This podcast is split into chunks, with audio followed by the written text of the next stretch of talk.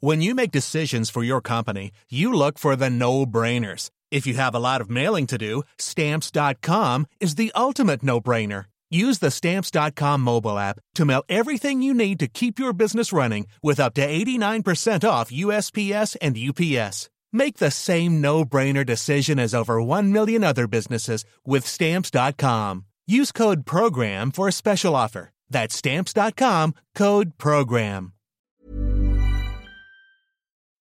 Chers auditeurs, Dear listeners, bonjour. welcome in Comme d'Archi Podcast Season 3 Saison 3 dans le monde fascinant des architectes. and in the architectural projects. Je suis Anne-Charlotte Deponte, passionnée d'architecture et docteur des universités en histoire de l'archi. I am one of the spokespersons of Anne Charlotte, who is a PhD in architecture history. Merci Thank you d'être avec moi aujourd'hui. to be with us today. Et And maintenant, now, lundi en français, place au talent. and Wednesday, let's talk projects. In English, of course.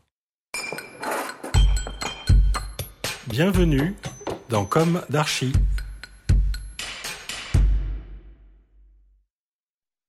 Dear listeners, good morning. This is Esther on behalf of Anne Charlotte. It's good to meet you again in season 3 of Com d'Archi, episode 53, with the formulation work by Chloé Coffre and Clément Besnault about their project Intertenement, located in Auneuil, France. A special mention of Europan 16. Let us begin with a few questions, then the project. 1. How did you form the team for the competition? We met at the School of Architecture of Paris La Villette. We continued to work together thereafter, first on competitions for IDs and then on professional projects with the creation of Atelier Besnault Coffre. 2. How do you define the main issue of your project and how did you answer on this session's main topic, leaving cities? The limitation of urban sprawl and the decentralization are contemporary problems. We wanted to offer a reflection based on two axes the activation of new centralities in connection with the national plan Petite Ville de Demain, built with the existing urban fabric without sprawling. Our response is based on an analysis of the existing territory in order to propose a project to repair the city of Auneuil while highlighting its strengths. Our method is based on an analysis of the urban fabric and the typology of the different occupied spaces. How can we make these different spaces resonate? 3. How did the issues on metabolic and inclusive vitalities and the questions raised by the site mutation meet? The city of Auneuil is a good representation of the current issues related to urban sprawl in peri-urban areas. It has sufficient services for its inhabitants to live there. It centralizes nearby towns around these facilities and activities. However, the ubiquity of the car and the lack of public space make Auneuil a dormitory town. The fragmentation of the plot plan and the abandonment of its agricultural and industrial heritage make it a perfect example of a city to activate. 4. Have you treated this issue previously? What were the reference projects that inspired yours? The objective of zero artificialization is now targeted by public planners. However, land pressure and the fragmentation of the plot plan make the realization of urban projects more complex. From our point of view, the multiplication of small owners constitutes an opportunity to bring each citizen to take part in urban planning. At our level, we look at working with small owners to make them actors in building the city of tomorrow. These actions can take the form of renovations, extensions of individual houses, or construction of small collective houses in urban areas. 5. Urban architectural projects like the ones in Europan can only be implemented together with the actors through a negotiated process and in time. How did you consider this issue in your project? The project enables the identification of different types of spaces on a plot scale in order to provide city-wide solutions. The proposed interventions are independent of each other and can be carried out over different time periods and with different actors. The project presents proposals tailored to the city of Auneuil, but this method of analysis could be adapted and enriched for different cities to activate. 6. Is it the first time you have been awarded a prize at Europan? How could this help you in your professional career? This is the first time that we have received a Europan award. This is an opportunity for us to develop new collaborations and to discuss concrete urban issues current and future. Now let's talk about the project. Reality world is limited. Imaginary world has no boundaries. Jean-Jacques Rousseau. The city of Auneuil is developing on the outskirts of the city of Beauvais. It is located in a defined geographical landscape with earth relief, vegetation, and cultures typical of the Bray region. The city has an ideal environment to attract residents looking for a living environment close to nature. Yet, the territorial organization of Auneuil is reminiscent of the peri-urban towns of the Parisian suburbs. A look at the territory reveals the patchwork development, alternation of economic activities and housing areas in recent decades. This urbanization focused on motorized vehicles creates problems on several points. There are no pedestrian places, parking areas and roads replace public spaces. New constructions are built along cul-de-sac roads specific to suburban housing and do not create continuities with the territory. New constructions are developed on agricultural or natural lands and accentuate urban sprawl. This urbanization contrasts with the progressive urbanization that has historically taken place along the streets of the city center, where vernacular forms of urbanization remain. Typologies of master houses, small and medium sized farms built mainly in brick, bear witness to a former territorial anchorage. But how to reverse the trend and organize coherent urban development?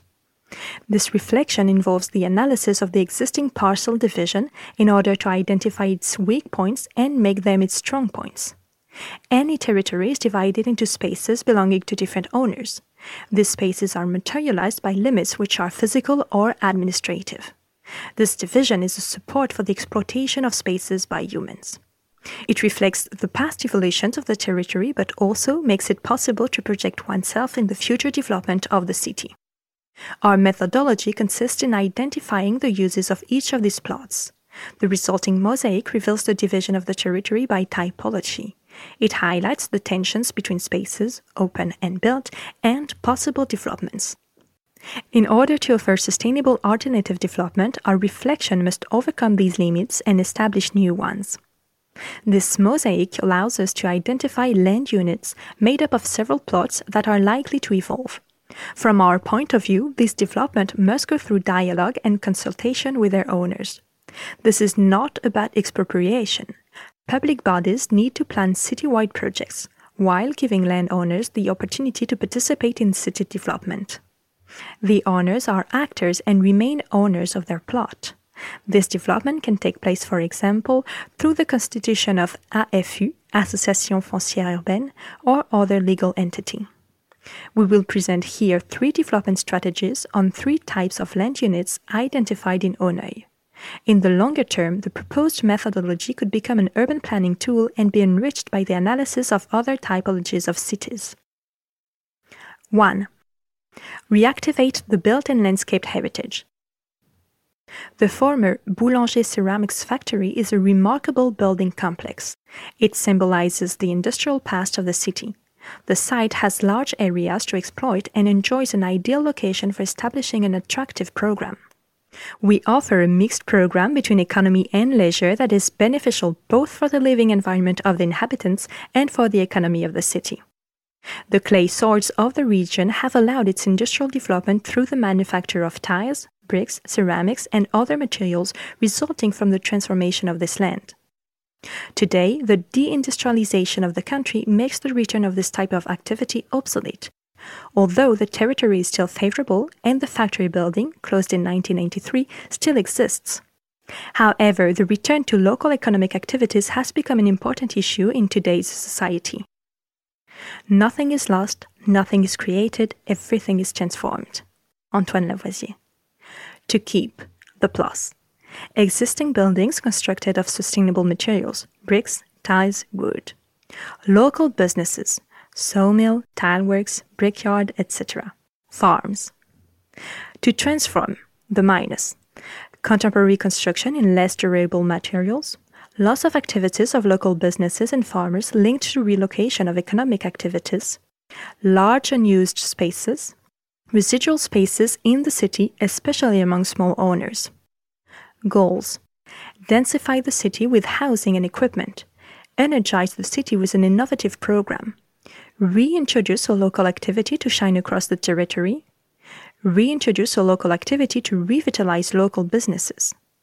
The transformation and the project. Creation of La Recyclerie d'Auneuil. The Auneuil Recycling Center, a resource and materials recycling center. This project makes it possible to respond to different problems of the city and over different temporalities. The place could be dedicated to a more local activity at first. The demolition of buildings in the city or on the Boulenger site will be an opportunity to recover the first materials that can be recycled and used in new building projects for the plant site and then for the whole city. The inhabitants will be able to fully benefit from the place by depositing their demolition materials on a smaller scale and by purchasing construction materials from recycling via the direct sales store. Secondly, on a larger scale, the recycling center will open its doors to local businesses. Today, the treatment of construction waste is highly regulated and is becoming a real topic for companies. The objective is to allow local businesses to deposit construction material waste that can be recycled. The establishment of economic advantages or the repurchase of recycled materials at reduced prices could make it possible to sensitize companies to a local treatment of waste and to develop the activity of the recycling center. Local farmers will also be able to take part in this recycling with the creation of insulation or other materials based on wool or vegetable waste. In returns, farmers can, for example, benefit from the direct sales store to sell their farm products. In order to allow the inhabitants of the city and the territory to rediscover this heritage, leisure activities will be developed in the spaces adjoining the recycling center. The spaces available make it possible to set up a vast sports complex on a promontory of the surrounding landscape that can benefit neighboring towns. An office space in connection with the factory is planned to accommodate a communication space on the recycling project, a research laboratory on the recycling of construction materials, and co working spaces. Near these offices, a restaurant area that can develop partnerships with local farmers and the direct sales store. 2. Invest the hearts of islets. The analysis of the territory made it possible to identify spaces at the heart of large blocks which benefit from a significant densification potential. This is the opportunity to work in existing open spaces and to mix programs to limit the creation of single use spaces. The reorganization of the block also allows the multiplication of green spaces which can benefit any type of program and are no longer residual spaces. In order to allow the development of mixed blocks by limiting the fragmentation of land, we encourage the use of legal arrangements such as urban land associations, AFU in French, which facilitate the regrouping between small owners and municipalities. This allows the municipality to control the land while carrying out projects in consultation with the inhabitants and landowners. The planification of the city block goes with the creation of a network of cities roads, particularly on the east west axis, which is little developed today. It is also an opportunity to create a green network over the city and to promote pathways connecting the different districts of the city. The agricultural landscape is highlighted and given to the inhabitants to see via a network of pedestrian paths crossing the city. 3 develop land tenure with the inhabitants. The fragmentation of the territory goes with the multiplication of the owners of plots. According to the analysis of the territory, the surface of the free spaces of the detached house housing of the 20th century represents 10% of the free spaces of the city. By way of comparison, roads represent 12%. A large part of the land available for densification belongs to small owners we proposed the implementation of principles of densification at the individual level to initiate a defragmentation of lands and reveal the land available with these small owners. Landowners wishing to build outbuildings or create housing for rent on part of their land can carry out their project by being advised and supervised by the municipality. The municipality is responsible for providing a framework for its developments and can, for example, propose the unification of several adjoining projects forming a small development zone. It is also responsible for communicating with the owners on the legal tools available, such as the AFU, which allow the development of joint projects without forcing any division or regrouping of plots in co ownership. The municipality can develop the creation of small typologies of housing, which are lacking in the territory, while avoiding large scale construction and urban sprawl. In order to make the population aware of these approaches, economic advantages can also be offered by the municipality, taxation or subsidies, for example. Dear listener, thank you for tuning in. Let's meet again next week for a new d'Archi in English. And until then, take care of yourselves. Goodbye.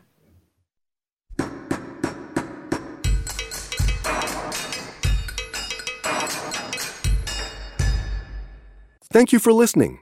Thanks to Julien Rebours, sound engineer, who is collaborating with us today. Don't forget to tune in to our previews on Instagram at Com d'Archi Podcast.